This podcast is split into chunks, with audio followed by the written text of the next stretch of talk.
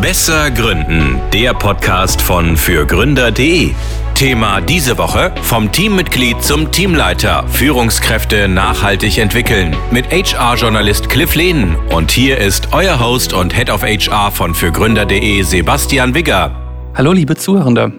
Heute gibt es ein super spannendes Thema von uns aus der HR-Ecke, nämlich Leadership Development. Ja, ihr habt richtig gehört. Es geht um die Entwicklung von Führungskräften und den damit verbundenen Vorteilen für das Unternehmen. Ja, wir stellen uns die Frage, ab wann man eigentlich von guter Führung sprechen kann und was sie ja zur guten Führung macht und am wichtigsten wahrscheinlich auch, wie kommen wir denn jetzt dahin? Ja? Wir das Gefühl haben, da gibt es vielleicht noch Entwicklungspotenzial. Was kann ich machen? Was kann ich anwenden, um meine Führungskräfte ja richtig an den Start zu bringen? Und für diese Folge haben wir uns keinen geringeren als Cliff Lehnen eingeladen. Cliff ist seit vielen Jahren unterwegs, Journalist, Moderator im HR-Bereich und beschäftigt sich intensiv mit eigentlich der ganzen Palette. Ne? Also Arbeitgeberattraktivität, Employer Branding, Recruiting und eben auch Führungskräfteentwicklung. Also wenn Cliff uns nichts beibringen kann, dann äh, weiß ich auch nicht. Äh, ich freue mich auf jeden Fall wahnsinnig auf das Gespräch und ähm, ja, bitte entschuldigt, wenn es ab und zu ein bisschen holprig von meiner Seite aus ist. Das ist meine erste Folge als Host. Aber ich freue mich ähm, wahnsinnig drauf, auch dass ihr das jetzt sehr zuhört.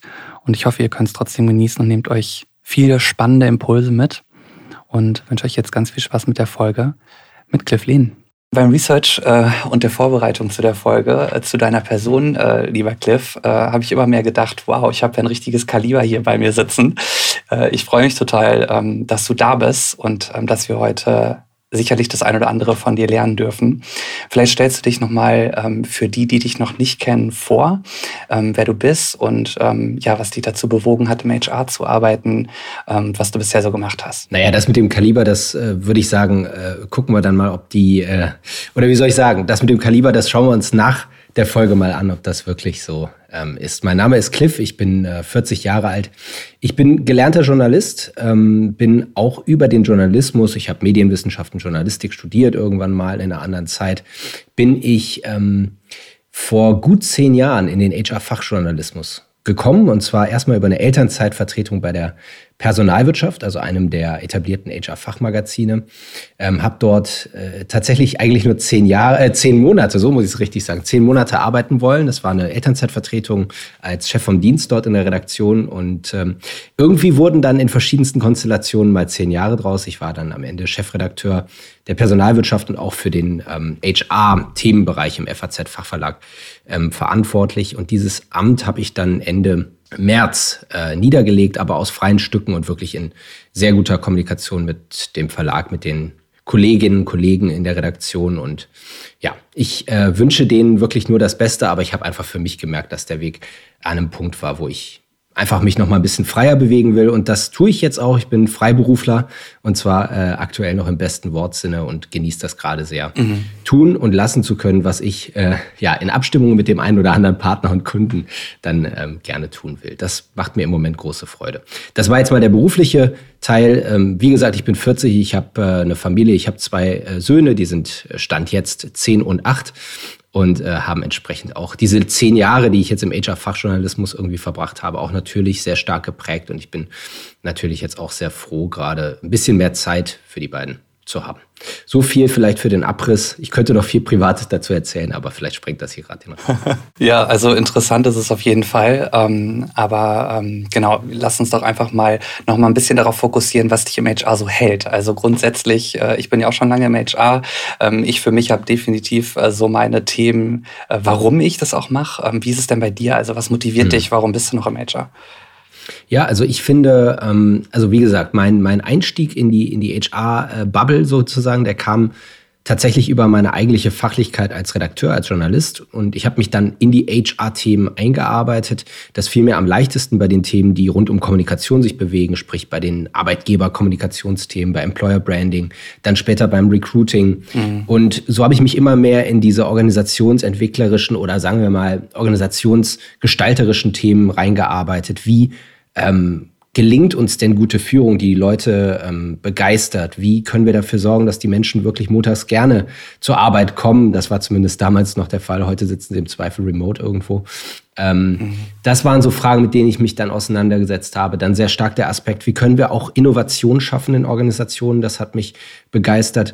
Und ähm, ja, völlig klar ist, dass das alles nur mit guten Leuten geht, dass das nur mit klugen Köpfen geht und dass man die irgendwie für sich gewinnen muss und dann auch im Unternehmen halten muss. Und ich finde das einen sehr spannenden und absolut zukunftsweisenden äh, Teil dieser Wirtschaft. Ähm, alle reden, reden über künstliche Intelligenz, AI und wie das mhm. unsere Zukunft prägen mag. Aber ich glaube, in Zeiten eines wirklich grassierenden Arbeitskräftemangels, ähm, ja, ist die menschliche Intelligenz immer noch das, was diese Welt weiter nach vorne bringt. Und bei aller sozusagen äh, pessimistischen Laune teilweise da draußen, das sind wir. Wir können das prägen, wir können die Zukunft gestalten.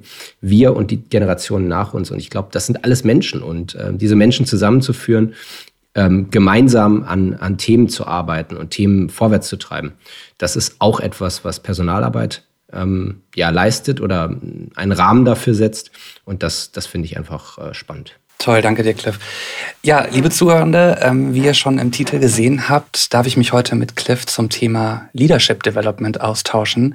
Ein wahnsinnig wichtiges und facettenreiches Thema. Ähm, jedes Team, jede Organisation, jedes Unternehmen braucht Führung. Ohne Führung ist es schwierig, Strukturen aufzubauen, Verbindlichkeiten gegenüber KundInnen, Mitarbeitenden einzuhalten. Also ganz ohne Führung haben wir irgendwann Chaos.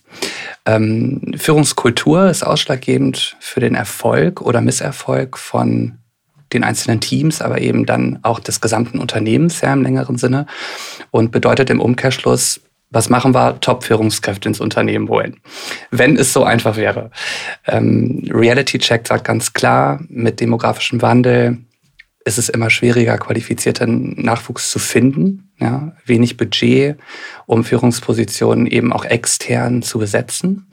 Ähm, es gibt zudem wenig Zeit beziehungsweise wenig Ressourcen, ähm, um sich auch wirklich intensiv mit dem Thema Recruiting äh, zu befassen und dem Auswahlprozess an sich, ähm, was dann oft zur Situation führt, dass wir Fehlhirings haben, Schnellschüsse machen oder man befördert gegebenenfalls Mitarbeitende, die noch die noch nicht wirklich ähm, ja, fähig sind, eine Führungsposition auszuführen. Und genau darüber wollen wir heute sprechen. Was ist hier wichtig? Was ist der Ausweg, damit wir in so eine Situation nicht kommen oder früh genug dem entgehen können? Das ist die richtige Entwicklung des Mitarbeitenden. Und das eben auch früh genug, um eine Führungsrolle ähm, authentisch und gut äh, ausführen zu können. Ja, lieber Cliff, dann vielleicht an dich mal die Frage, was ist denn für dich authentische und gute Führung? Wann sprechen wir davon und, und wann sprechen wir nicht davon? Ähm, was ist authentische Führung? Also ich glaube, ähm, authentische Führung lebt von, nun ja, vielleicht Integrität, Transparenz und Glaubwürdigkeit. Ich sag's mal so. Ähm, Transparenz ist, glaube ich, immer wichtiger in der, in der Welt. Das aus zwei Gründen würde ich sagen. Erstens ist es eine Welt, die durch digitale Kommunikation geprägt ist. Ähm, es ist viel, ähm, wie soll ich sagen, Transparenz ist ein, ist ein völlig normaler Bestandteil dieser Welt geworden. Ähm, vor 20 Jahren, vor 15 Jahren war es noch viel einfacher, Dinge irgendwie ich sag mal in Anführungszeichen, geheim zu halten, auf der, auf der großen Ebene, aber auch im Kleinen, im Persönlichen. Heute ist alles sozusagen Transparenz, transparent. Ähm, und es wird auch, und das ist der zweite Aspekt, eingefordert, glaube ich, als Führungskraft heutzutage transparent zu handeln, sich ähm, mitzuteilen und authentisch zu sein. Mhm. Und das ist, glaube ich, in der jüngeren mitarbeitenden äh, Generation, Generation Y, Generation Z jetzt, ähm, ein wesentlicher Aspekt, dass einfach junge Leute das einfordern von der Führungskraft, Mensch, sei wie du bist. Mhm. Ja? Und spiel mir nichts vor. Mach nicht irgendwie einen auf, auf ich bin besonders cool oder besonders ähm, versiert in diesem oder jenem. Mhm. Nein, sei einfach Mensch in der Führungsrolle. Und das ist der Aspekt der Glaub Glaubwürdigkeit, der Authentizität, wirklich bei sich zu sein. Ich glaube, das ist ein, ist ein ganz wesentlicher, wesentlicher Faktor, der dann auch wieder dazu führt, dass man Mitarbeitende wirklich erreicht, als Person auch mhm. und ähm, ein Engagement auch befördert, sich auch einzusetzen für eine gemeinsame Sache mhm. ähm, und an einem gemeinsamen ja, Strang zu ziehen als, als Team letztlich. Ne? Mhm. Das wären so die Punkte, die ich als authentische Führung beschreiben würde. Jetzt ist es ja so, dass wir ähm, klar einen gewissen inspirierenden, inspirierende Persönlichkeit äh, irgendwo vorweisen sollten. Ich denke, wenn man Führungskraft ist, sollte man ja auch für das brennen, was man auch wirklich macht. Ähm, aber neben diesen Skills, was fehlt da noch? Also wie stehst du zu dem ganzen Thema Methodenkompetenz, ähm, ne, Umgang wirklich mit kritischen Mitarbeitenden beispielsweise, da braucht man das ja auch. Mhm. Ähm, genau, was, was spielt da noch mit rein? Ja, also ich finde, gute Führung hat ja eigentlich drei Aspekte. Der erste Punkt ist ja die Selbstführung. Ich muss ja erstmal gucken, dass ich mit mir selbst klar, klarkomme, dass ich mich selbst organisiert bekomme und mit mir selbst auch so weit im Rein bin, dass ich dann als Führungskraft auch diese ähm, ja, diese Rolle auch spielen kann oder mhm. nein, einnehmen kann. Mhm. Sorry, falsches Wort, dass ich diese Rolle auch bekleiden kann. Mhm. Zweite ist, ich muss in der Lage sein, mit Individuen zu kommunizieren, also ein Individuum zu führen, mhm. individuell zu schauen, was braucht diese Person in diesem Moment, wo steht sie, wo will sie hin und wie schaffen wir das gemeinsam. Mhm. Und das dritte ist, ich muss in der Lage sein, ein Team zu führen. Mhm. Ähm, also mehrere Personen auf ein gemeinsames Ziel hin, mit einem hoffentlich guten Spirit, mit einer Vision ähm, äh, zu bewegen. Und das kann man natürlich weiter skalieren. Ich kann dann irgendwann im Bereich äh, eine Leitung übernehmen. Ich kann irgendwann eine Geschäftsleitung übernehmen oder das Ganze als CEO oder in einem, in einem ähm, sozusagen Vorstandsbereich für tausende Mitarbeitende irgendwann auch darstellen. Aber es ist immer, im Prinzip sind es die gleichen Werte, die Selbstführung, die Individualführung und dann die, die Teamführung. Das, das denke ich ist so Punkt eins. Punkt zwei ist, ähm, es gibt, glaube ich, Führungsaspekte, die wirklich irgendwie in der Person immanent sind. Das sind Dinge, ähm, nun ja, es gibt einfach charismatische ähm, Führungspersönlichkeiten, die haben eine mhm. natürliche Aura, die kann man so erstmal nicht lernen. Auch das Thema Empathie, bin ich ein empathischer Mensch oder eher nicht, das geht nur zu einem gewissen Grad, dass man das erlernen kann. Es gibt aber ganz viele wichtige Führungskompetenzen, die man natürlich erlernen kann. Mhm. Wie führe ich ein Gespräch? Wie führe ich eine Verhandlung? Was für Tools haben wir im Unternehmen oder wollen wir entwickeln, um unsere Mitarbeitenden auch wirklich zu entwickeln, um sie individuell und als Team weiterzuentwickeln? Mhm. Wie treffe ich Entscheidungen? Wie setze ich Prioritäten? All diese Themen, die kann man im Rahmen einer, einer Führungskräfteausbildung auch lernen. Ja? Und mhm. deswegen würde ich nicht sagen, dass es ähm, gute Führung, äh, die Person kommt daher und ist eine gute Führungskraft, das ganz bestimmt nicht. Ähm, sie kann womöglich gute Eigenschaften mitbringen, um Führung äh, zu leisten. Ähm, aber zu einer wirklich guten Führungskraft gehört auch ein großer Methodenbaukasten, der dann wiederum ähm, im Rahmen der Entwicklung hin zur Führungskraft oder auch während der Zeit als Führungskraft erlernt und erweitert werden kann. So würde ich sehen. Mhm. Und genau darüber sprechen wir auch gleich noch. Ähm, also was sind wirklich richtige Methoden und Instrumente, wie wir genau diese Inhalte auch transportieren können und, und beibringen können. Ne? Ähm, jetzt haben wir das Idealbild von einer Top-Führungskraft gemalt, mehr oder weniger, oder wissen jetzt, was es eigentlich ist. Ähm, jetzt liegt es am Unternehmen ja, die Führungskraft eben genau dorthin zu entwickeln, wenn dies noch nicht der Fall ist. Mhm. Wie setze ich da jetzt deiner Meinung nach an? Oder hast du konkrete ähm, ja, Steps, die man macht? Ähm, Gehe ich erstmal in eine strategische Planung und schaue mir an, ähm, ne, über welchen vordefinierten Zeitraum hinweg ich das jetzt mache? Mhm. Und, und wann bin ich wirklich bei der Durchführung ja. der Programme, die wir gleich noch kurz besprechen? Ja, also ich glaube, du hast es schon gesagt. Also du brauchst, glaube ich, einen strategischen Plan. Du musst einfach wissen, wohin wollen wir als Unternehmen? Was ist unsere Vision? Was ist unser Ziel? Was ist unser Geschäftsmodell? Wo stehen wir? Mhm. Wo wollen wir hin? Mhm. Ich glaube, das ist schon mal ganz grundsätzlich. Und das Ganze muss natürlich mit einer Personalstrategie verzahnt werden, also mit einer HR oder People and Organization Strategie verzahnt werden, mhm. um diese Ziele, diese Unternehmensziele zu erreichen. Was für ähm, HR-Ziele oder P&O-Ziele müssen wir daraus ableiten? Wie wollen wir also unsere Unternehmung so personell äh, aufstellen, mhm. dass wir dann auch in der Lage sind, diese Unternehmensziele wirklich zu verwirklichen. Und danach kann man eben schauen, was für Führungskräfte brauchen wir. Also das heißt auch, und das ist, glaube ich, der entscheidende Punkt, welche Unternehmenskultur wollen wir eigentlich haben? Und das ist im Gründerkontext natürlich sehr stark häufig durch die Gründerpersönlichkeiten geprägt und ähm, auf eine Art vielleicht auch schon vorbestimmt. Ähm, aber in einer größeren Organisation hilft es immer wieder auch, sich zu vergegenwärtigen, zu sagen, ähm, Mensch, wofür stehen wir eigentlich? Was sind die Werte, für die wir stehen? Was leitet uns? Und wie kommen wir da ganz operativ hin? Und unsere Führungskräfte in der Organisation, jetzt sind wir beim Thema, sind unsere Botschaften. BotschafterInnen sozusagen. Mhm. Die sind diejenigen, die das wirklich aktiv transportieren, die die einzelnen Mitarbeitenden erreichen mhm. und zwar als Person, Stichwort authentische Führung, in der Transparenz, in der Glaubwürdigkeit und der Integrität, die ich eben ansprach. Die sind diejenigen, die es transportieren.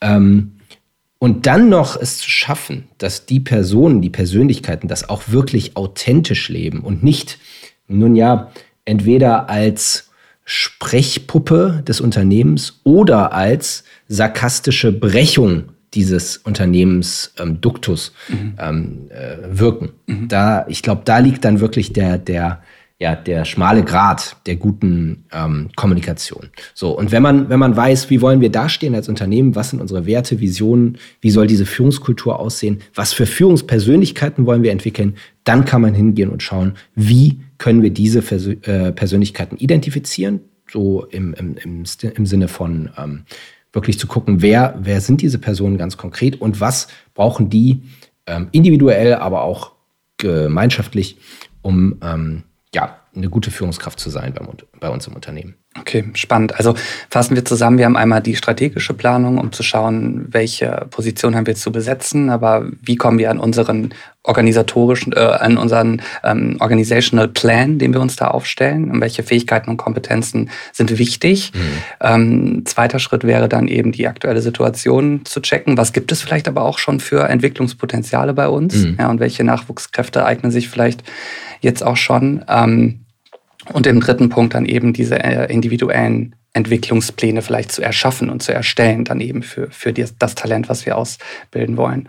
Und dann im letzten Schritt die Durchführung des Programms, nehme ich jetzt einfach mhm. mal an, oder beziehungsweise die, die Begleitung von, von diesen regelmäßigen ähm, ja, Inhalten, die wir dann transportieren wollen. Mhm.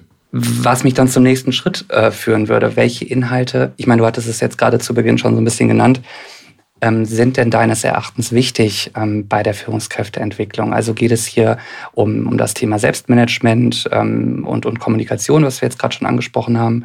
Ähm, aber was ist noch wichtig, ähm, dort für mhm. Inhalte zu transportieren? Mhm. Ähm, also sagen wir mal so, worauf kommt es an, um eine gute Führungskraft im Unternehmen zu sein? Ein Unternehmen, eine Organisation hat in der Regel ja Ziele. Ja?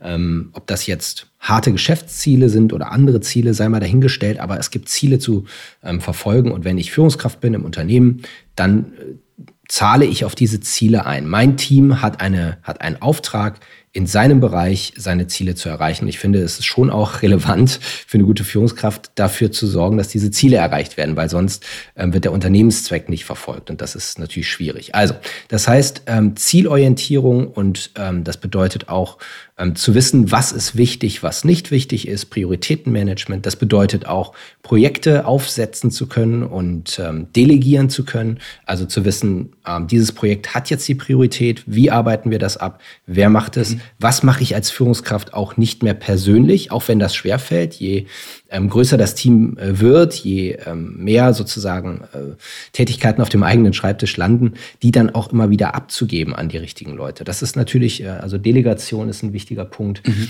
Ähm, ich glaube, man kann sich im Bereich Kommunikation permanent weiterbilden. Ähm, das, äh, das ist sicherlich ein, ein wichtiger Punkt. Ähm, ja, also ich glaube, äh, in jeder sozusagen einzelnen Ver Verästelung guter Führung gibt es Möglichkeiten, sich weiterzubilden. Und ich glaube, ähm, das Unternehmen muss dafür sorgen, dass es einerseits einen Baukasten hat, äh, der für jeden für jede Person, die als Führungskraft in Frage kommt oder aktiv ist, die gleichen Tools anbietet, um eine Basis ähm, herzustellen, die auf diese besagte Unternehmenskultur einzahlt. Und zweitens für jede dieser Führungspersonen einen individualisierten Plan hat, ähm, der beispielsweise über Coachings, über Mentorings, über individuelle äh, Trainings ähm, funktioniert, um dann ähm, zu schauen, wie kann man dort ähm, die, die schon vorhandenen Skills und Fähigkeiten auch noch weiter ausbauen. Dieser Podcast wird präsentiert von der KfW Bankengruppe. Ob Sie gründen oder in ein bestehendes Unternehmen einsteigen, Fördermittel der KfW erleichtern Ihnen die Existenzgründung und Ihre ersten Jahre der Selbstständigkeit. Finden Sie die passende Förderung und lassen Sie sich von anderen Vollblutunternehmerinnen und Unternehmern inspirieren. Unter kfw.de/slash gründen und kfw.de/slash Nachfolge. Alle wichtigen Infos dazu finden sich auch in den Shownotes dieser Folge. Mhm. Jetzt hast du gerade schon gesagt, Coaching etc. Ähm, wenn wir die Inhalte jetzt kennen, würde ich jetzt gerne noch mal ein bisschen mehr auf die Instrumente eingehen und die Methoden, mhm. weil gerade unsere Zuhörenden, ähm, die gegebenenfalls gerade gegründet haben oder sich ähm, in der Gründungsphase ähm, befinden, mhm. die denken natürlich gerade, wie kann ich jetzt kosteneffizient, schnell, leicht zu etablieren, jetzt entsprechend Maßnahmen auch auch vermitteln Klar. ja, und, und Kompetenzen vermitteln. Ja. Ähm, was würdest du da vorschlagen? Was sind Maßnahmen, die sich schnell etablieren lassen? Genau, das ist der Punkt. Also äh, im, ich, ich gehe noch mal ganz kurz zurück in, den, in das große Unternehmen. Da gibt es dann klassische Führungstrainings, mhm. da gibt es Coaching-Budgets, mhm. ähm, da gibt es einen Austausch mit anderen Corporates, da gibt es Möglichkeiten, Mentorings zu machen und ähnliches. Das ist natürlich was, was man im im Start-up nicht in der Form, allein schon wegen der Budgets, ähm, so nicht unbedingt hat. Aber was ich glaube, was, was die Start-ups haben, wie ähm, ja, wie kaum eine Unternehmensform ist der Austausch untereinander, sozusagen das Ökosystem. Ähm, eine Offenheit dafür, vielleicht nicht gerade die Geschäftsidee zu teilen, wenn sie noch nicht öffentlich ist, aber eine Offenheit dafür, sich mit Methoden, mit Erfahrungen auszutauschen. Auch das ganze Thema Fail und Fuck-up müssen wir auch noch mal äh, vielleicht äh, zehn Jahre zurückspulen. Äh, Gab es damals nicht. Kam vor acht, neun äh, Jahren auf, dass plötzlich über Fails und Fuck-ups geredet wurde. Kam alles aus der Startup-Szene. Mhm. Das heißt, im Startup-Bereich hat man den großen Vorteil, man spricht offen miteinander, man teilt seine Erfahrungen, man macht schnell ähm, Fehler und ist bereit, die abzuhaken und dann daraus zu lernen. Also das iterative Vorgehen aus den Startups. Ähm, ich glaube, das hilft auch wirklich, wenn es darum geht, wie kann ich jetzt in so einer Growth-Phase, in so einer vielleicht frühen Growth-Phase ähm, mich dahin entwickeln. Wir haben eine Gründerpersönlichkeit oder mehrere. Wir haben jetzt ein schon etwas gewachsenes Team. Wir haben aber noch keine wirkliche Organisationsstruktur. Wie bauen wir das auf? Welche Abteilungen brauchen wir und wann kommt auch eine HR- oder PO-Abteilung mit ins Spiel. Das sind sicherlich so Fragen, die sich wirklich viele Startups stellen. Mhm. Und ähm, ich glaube, da ist der Austausch untereinander in der Szene, bei Gründermeetings, bei regionalen ähm, äh, ja, äh, Treffen, ähm, das gibt es ja wirklich, mhm. wirklich ähm, in Hülle und Fülle, sich wirklich inspirieren zu lassen, auszutauschen und auch in die Offenheit reinzugehen. Ähm, da wären wir auch wieder beim Anfang, transparent zu sein und zu sagen, Mensch, dieses Issue, dieses Thema habe ich gerade bei mir, wie seid ihr das angegangen? Und man kann ja wirklich auch, und das ist ja das Schöne, äh, wenn man jetzt in das Startup-Ökosystem reinkommt, man kann ja profitieren von Unternehmen, ähm, wir haben jetzt seit, seit, seit, seit 15, seit 20 Jahren die Startup-Szene am Laufen und ich glaube, man hat Startups aller Größen und Formen sozusagen, an denen man sich orientieren könnte. Mhm. Ähm, wie haben die das gemacht? Und ich glaube, in den Austausch da zu gehen, ist, ist, wirklich, ist wirklich hilfreich. Mhm. Wo ich jetzt natürlich sofort dran denke, ist, dass da natürlich HR Dreh- und Angelpunkt ja auch ist, diesen mhm. Rahmen sicherlich auch irgendwo zu schaffen. Weil ich kann mir vorstellen, ähm, jetzt bin ich frisch gebackene Führungskraft, ähm, ist es gar nicht so leicht, mhm. ähm, mir selber diesen Rahmen zu nehmen und ähm, mich auszutauschen. Also ich denke, da spielt HR ja sicherlich eine, mhm. eine große Rolle, die diese Maßnahmen eben plant, koordiniert, ja. Was ist deines Erachtens noch die Rolle von HR, gerade bei dieser Führungskräfteentwicklungsthematik? Und welche, welche Aufgaben übernimmt HR wirklich auch dabei? Ja, das ist so äh, klassisch ähm, auch eine Diskussion, wie sich HR auch im Unternehmen interpretiert und positioniert. Ne? Mhm. Ist HR nur die nun ja der, der verlängerte Arm einer Geschäftsführung ähm, und ein sozusagen eine reine Machmalabteilung, eine Umsetzungsabteilung. Wir wollen das, jetzt setz um bis dann und dann und dann wird das gemacht. Mhm. Oder versteht sich HR mindestens als Sparringspartner oder als Sounding Board einer Geschäftsführung ähm, und berät wirklich aktiv, gibt Tipps, bringt vielleicht wirklich neue Trends mit rein und sagt, Mensch Leute, wir haben das jetzt mal länger so und so gemacht, aber ich schlage vor, dass wir uns jetzt mal diese Methode mit reinholen. Also das ist eine Frage der eigenen Positionierung. Äh, HR ist aber natürlich wichtig, um alles, was sozusagen einen, einen wirklichen Personal, also ich sage jetzt mal technisch, ein Personalkörper, der baut sich ja irgendwann auf in so einer Organisation. Und irgendwann musst du einfach Prozesse einführen. Du musst arbeitsrechtlich dich absichern. Du musst gucken, dass dein Recruiting läuft, gerade wenn du relativ schnell wächst und ähnliches. Du brauchst also wirklich HR-Expertinnen und Experten und ähm, diese Rolle muss irgendwann bekleidet werden. Ähm, es gibt da verschiedenste, nun ja, Zahlen dazu, wann man in, in die Verlegenheit kommt, eine HR-Abteilung, People-Abteilung, wie man sie dann auch immer nennen will, ähm, Abteilung aufzubauen. Man sagt, irgendwas zwischen 50 und 100 Mitarbeitenden ist so ein Daumenwert. Ähm, äh, da wird es langsam ernst, da wird es auch schwierig, Dinge als, als Gründer irgendwann zu überschauen. Und man läuft irgendwann auch Gefahr, ähm, vielleicht genau das, äh, was die gute Führungskraft eben auch ähm, auszeichnet, das Thema Selbstführung, Selbstmanagement, das Thema Delegation und Priorisierung irgendwann nicht mehr so zu überschauen und da früh genug Strukturen zu schaffen, Abteilungsstrukturen, aber irgendwann eben auch HR-Strukturen zu schaffen. Ich glaube, das ist schon wichtig und HR dann auch diese ähm, Kompetenz zu geben, dort ähm, als Sparringspartner und als wirklicher Ideengeber rund um das Thema People und Kultur zu fungieren. Ähm, ich glaube, die Gründerpersönlichkeit N innen ähm, können äh, sehr inspirierend wirken. Sie können den ganzen Drive, den Vibe der Organisation ähm, prägen und vorgeben, aber das operative Umsetzen einer Personalstrategie sollte dann irgendwann, wenn das Unternehmen weiter wächst, wirklich in einer spezialisierten Abteilung liegen und die darf sich dann HR nennen oder People and Organization oder People and Culture oder wie sie das für richtig hält. Mhm. Total spannend. Also auch gerade das Thema, äh, ab wann hole ich HR wirklich als Sparing-Partner mit rein? Ne? Mhm. Weil ähm, unsere Erfahrung sagt ja schon, dass HR zu Beginn dann doch eher der administrative Katalysator ist, um Dinge schnell auszuführen. Wir brauchen schnell jemanden, such mal. Mhm. Also wirklich dieser ausführende äh, Ast, wie du ihn jetzt genannt hast. Jetzt, jetzt ist für mich schon das Thema Delegation und Vertrauen wahnsinnig wichtig. Mhm. Hast du da vielleicht noch den ein oder anderen Tipp ähm, für GründerInnen, äh, ab wann sie eben HR als strategischen Sparring-Partner zur Seite sich zur Seite nehmen sollten. Mhm. Du sagtest jetzt gerade eine Unternehmensgröße von 50 bis 100, ähm, ab da baut man eben auf. Aber wie, wie schaffe ich es dann auch eben, dieses Vertrauen aufzubauen bei den Gründenden? Ja. Und vor allen Dingen den, den Punkt nicht zu verpassen, das finde ja, ich auch nochmal genau. entscheidend. Ne? Da wirklich zu sagen, okay, wir müssen jetzt, ähm, wir müssen das jetzt strategisch und strukturiert aufbauen. Ähm, mhm. Das ist, glaube ich, wichtig. Ja, wie verpasse ich das nicht? Ich glaube, es ist ähm, auch da ähm, Austausch im Ökosystem, ähm, Austausch mit anderen Gründenden, aber auch Austausch mit, ja, in, in Form von Mentorings, äh, vielleicht auch mit, äh, mit äh, Unternehmerpersönlichkeiten aus ähm, Unternehmen, die schon eine ältere Geschichte sozusagen mitbringen, zu gucken, wie war das denn bei euch vor 20, vor 30 Jahren? Auch dort sind ja Unternehmen irgendwann mal gewachsen, vielleicht anders als es heute ist und nicht so schnell. Aber ähm, ich glaube, manchmal ist es wichtig, auch bei Gründerpersönlichkeiten, ähm, dass sich nicht dort äh, auch ähnlich patriarchale Strukturen, wie sie in manchen mittelständischen Unternehmen durchaus ähm, äh, beobachtbar sind, dass sie die sich, auch, sich nicht eben auch rausbilden, dass man eben zu lang an dem klammert, was man, was man selber machen will, was man, wo man seinen, seinen Daumen drauf haben will. Ähm, das ist, glaube ich, ähm, äh, schon äh, eine Gefahr.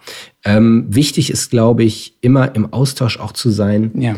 äh, mit den Mitarbeitenden ähm, man bekommt ja über Mitarbeitendenbefragungen oder andere Tools auch gute Feedbacks dazu, wie Führungsleistung ähm, sich darstellt im, im Operativen. Und ähm, ich glaube, auch das ist eine, eine gute Möglichkeit, um, um, um, Führung zu steuern. Man, man hat auch eine Möglichkeit, darüber die, die, die Mitarbeitendenentwicklung mit, mitzuprägen. Und äh, ja, für, für mich wäre jetzt noch wichtig zu, zu verstehen, ähm, jetzt wissen wir, es ist sehr individuell, es hat, es hat viele Facetten, grundsätzlich die Entwicklung der Führungskräfte. Gibt es denn auch irgendwie für dich ähm, so ein paar No-Gos, wo du ganz klar sagst, darauf müssen wir wahnsinnig stark achten, im HR auch, das eben nicht so zu machen ähm, und, und wie eben auch stattdessen, ähm, damit meine Entwicklungs- Methoden, die ich dann vielleicht mhm. da an, annehme, äh, nicht komplett nach hinten losgehen. Ja, äh, das fiel mir fast am, am leichtesten, mir da vorher Gedanken drüber zu machen, denn äh, je mehr ich mich mit dem Thema noch auch im Vorwege beschäftigt habe, desto mehr sind mir auch äh, Punkte aufgefallen, wo es eigentlich äh, nicht läuft. Mhm. Und ähm, der, der, der erste Punkt ist eigentlich der, den ich ganz zu Anfang auch sagte, diese strategische Verknüpfung. Ja. Ähm, ganz häufig erlebe ich, dass ja, es wird irgendein Führungskräfteprogramm ähm, durch durchgehalten im Unternehmen, da rede ich jetzt über größere Organisationen, das aber eben gar nicht mehr mit einem aktuellen Strategieplan verknüpft ist, sondern es wird einfach durchgezogen, weil es irgendwann mal so gemacht wurde, weil es irgendwie budgetiert wurde. Ja, mit dem Trainer haben wir immer schon gearbeitet. Es zahlt aber gar nicht mehr auf die Ziele ein. Also mangelnde strategische Verknüpfung. Das zweite ist dieses Thema One Size Fits All.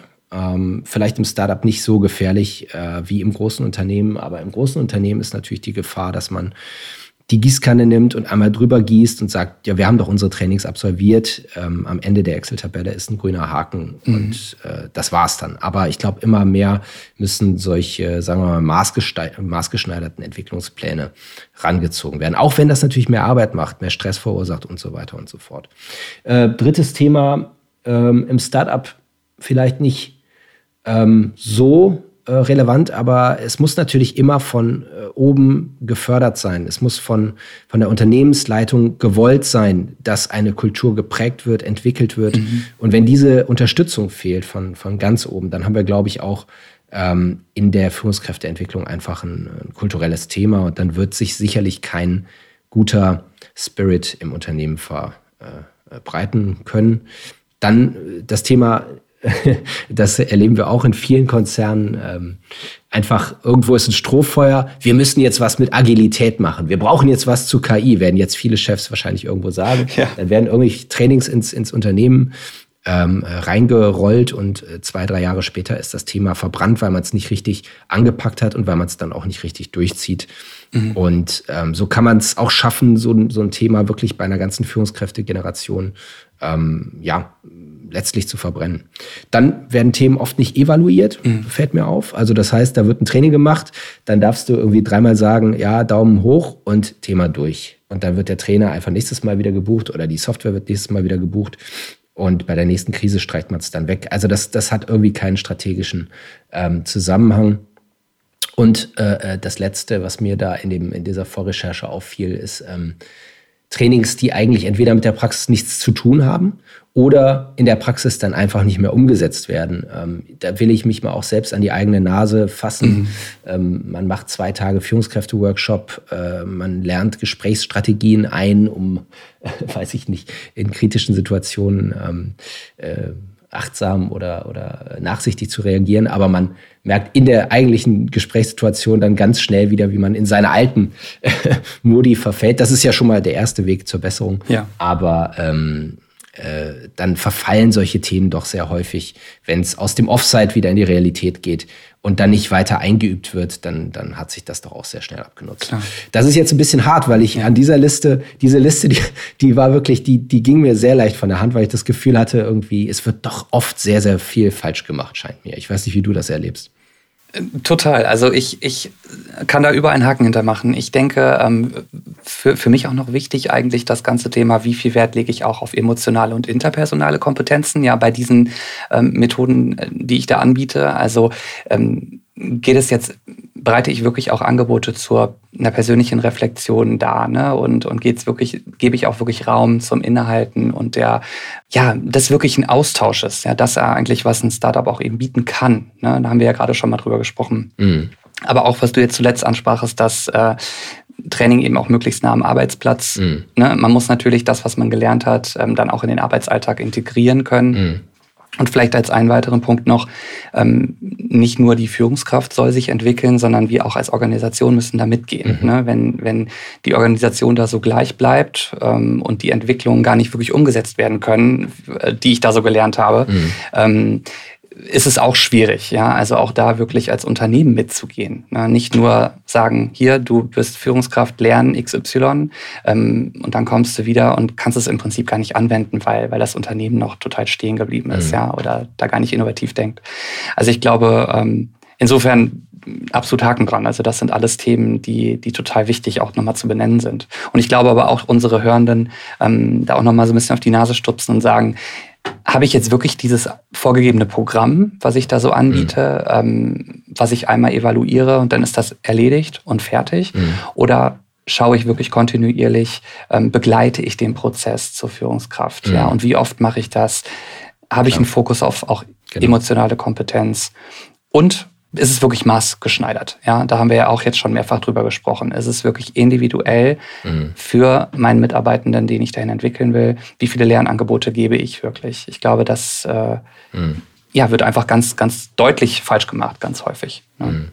Ja, du hast es ja gerade angesprochen, Evaluation und Feedback. Immer auch dran zu bleiben, an dem Prozess, an dem Mitarbeitenden, an der ja, an dem, an der, an dem vielleicht dann nächsthöheren Bereichsleiter oder was auch immer, dass man im Austausch bleibt und wirklich den Prozess auch begleitet. Das ist natürlich der Idealfall. ähm, macht aber alles Arbeit. Mhm. Ähm, und in diesem schnell getakteten ähm, Wirtschaftsleben, was viele von uns, glaube ich, erleben, ähm, kommt das dann häufig zu kurz und man ist froh, wenn der Bogen ausgefüllt ist am Ende des Prozesses und einfach ein Haken dran ist. Ne? Mhm. Und dann sagt man, ja, ist absolviert, die Ampel ist grün. Mhm. Ähm, ich kann das auch verstehen. Das soll jetzt kein Bashing sein.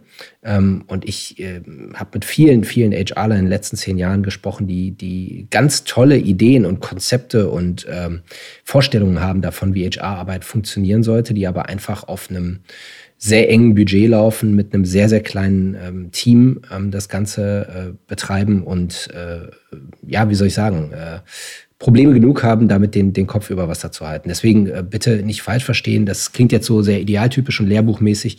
Aber klar, als Startup hat man die Möglichkeit, zumindest grundständige Strukturen aufzubauen. Und das war vielleicht so ein bisschen der, der Angang, den wir beide hier gewählt haben, um zu gucken, was wäre denn im Idealfall möglich. Richtig. Ähm, äh, aber es soll bitte nicht so verstanden sein, dass ich denjenigen, die es so nicht betreiben, ähm, hier irgendwie Vorhaltungen mache. Das ist nicht der Fall. Klar, absolut.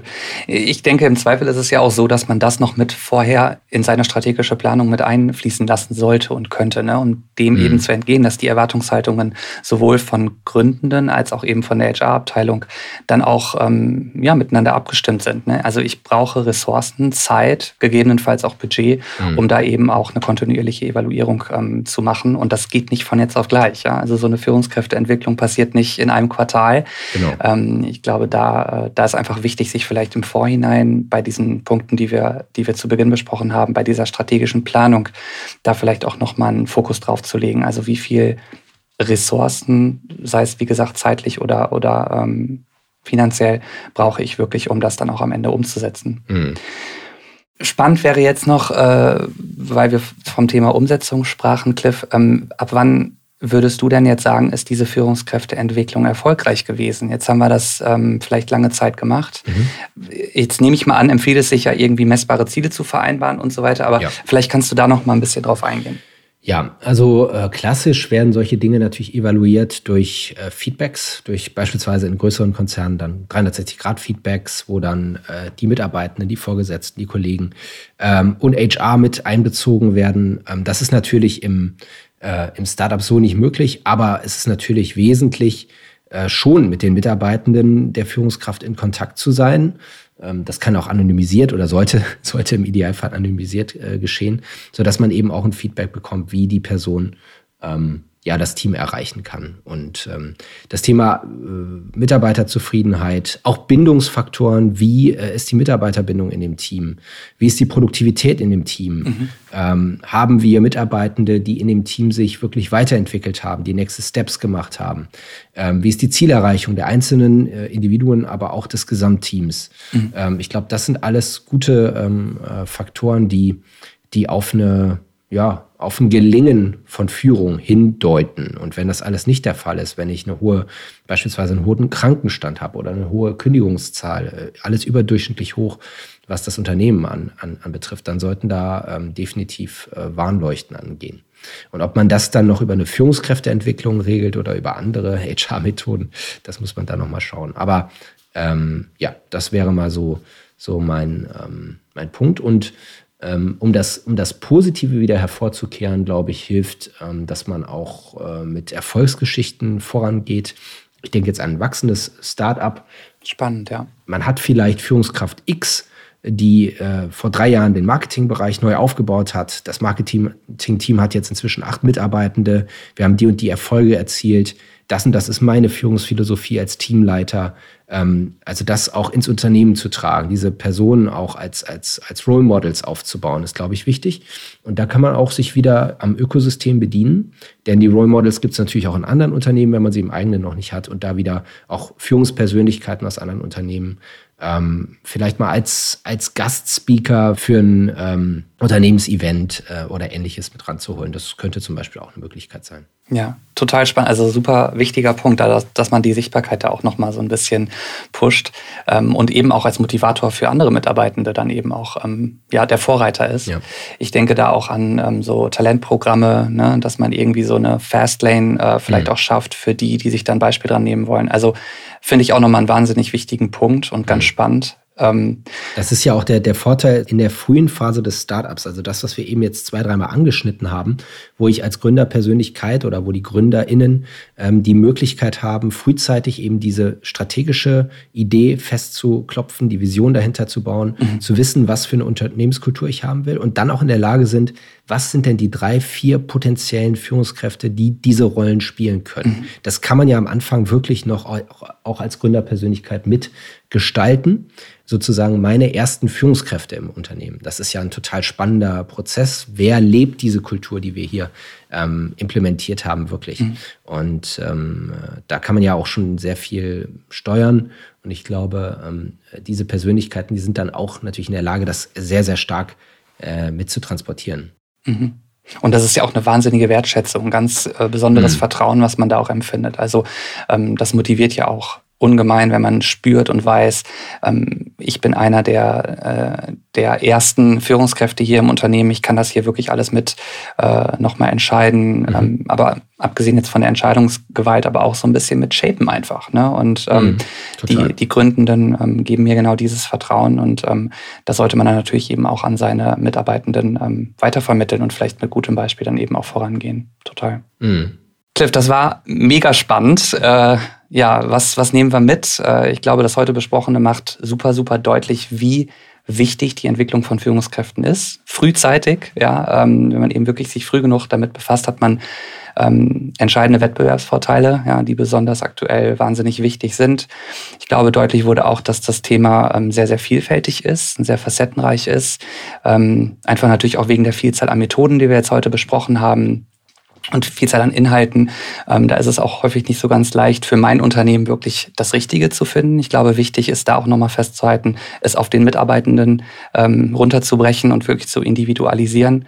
Und ähm, letztlich sollte da natürlich auch ähm, bei so einem komplexen Thema darauf geachtet werden, dass ähm, ja, das Programm die gewünschten Resultate erbringt, was wir jetzt als letzten Punkt besprochen haben, mhm. dass man eben klare, messbare Ziele nochmal vereinbart ähm, und ähm, ja, nach den Maßnahmen eben auch überprüft, ja, und, und wie weit diese Ziele dann wirklich auch erreicht wurden. Also, mhm. dass man einen angemessenen Return on Invest da natürlich auch irgendwo ähm, hat. Auf jeden Fall. Mhm. Ich glaube, ehrlich gesagt, wir leben in einer Zeit, wo ähm, Führung wichtiger ist denn je. Also gute Führung in einem Unternehmen wirklich wichtiger ist denn je, denn wir wir haben diesen grassierenden Mangel an Arbeitskräften. Wir haben ein großes ähm, Potenzial an Unzufriedenheit oder zumindest latenter Unzufriedenheit bei vielen Mitarbeitenden. Ähm, und äh, das ganze Thema Retention drängt sich dadurch sehr stark auf. Und ich glaube, gute Führung, gute Kollegialität mit dem Team ist einer der Faktoren, der Mitarbeitende am stärksten bindet, wenn nicht gar begeistert. Und ich glaube, äh, ja, das ist ein Faktor, der war selten wichtiger als heute. Damit können wir das beenden. Ich danke dir vielen, äh, also wirklich vielen, vielen Dank äh, für das Gespräch. Es hat mir wahnsinnig viel Spaß gemacht. Du warst ja so ein bisschen mein Versuchskaninchen. Ich bin jetzt heute das erste Mal als Moderator tätig gewesen. Ich hätte mir keinen ähm, ja, besseren Gast ähm, wünschen können. Insofern vielen, vielen lieben Dank. Ähm, und danke, dass du dir die Zeit genommen hast. Und ich freue mich ähm, auf weitere ja, Gespräche mit dir, vielleicht in der Zukunft. Und ähm, vielen Dank für deine Inhalte. Da freue ich mich auch drauf und ich danke dir für die Einladung äh, und äh, dafür, das äh, Kaninchen gewesen zu sein. Ich finde, du machst das sehr, sehr gut und äh, bin gespannt, was da noch kommt von dir an der Stelle des Moderators. Das war Besser Gründen, der Podcast von fürgründer.de. Für mehr Infos und weitere Folgen mit spannenden Gästen besuche uns auf fürgründer.de/slash podcast. Du möchtest keine Folge mehr verpassen? Dann abonniere uns jetzt auf der Streaming-Plattform deiner Wahl. Du möchtest ein bestimmtes Thema in unserem Podcast hören? Dann schicke uns deinen Themenvorschlag. Die E-Mail-Adresse dazu findest du in den Show Notes.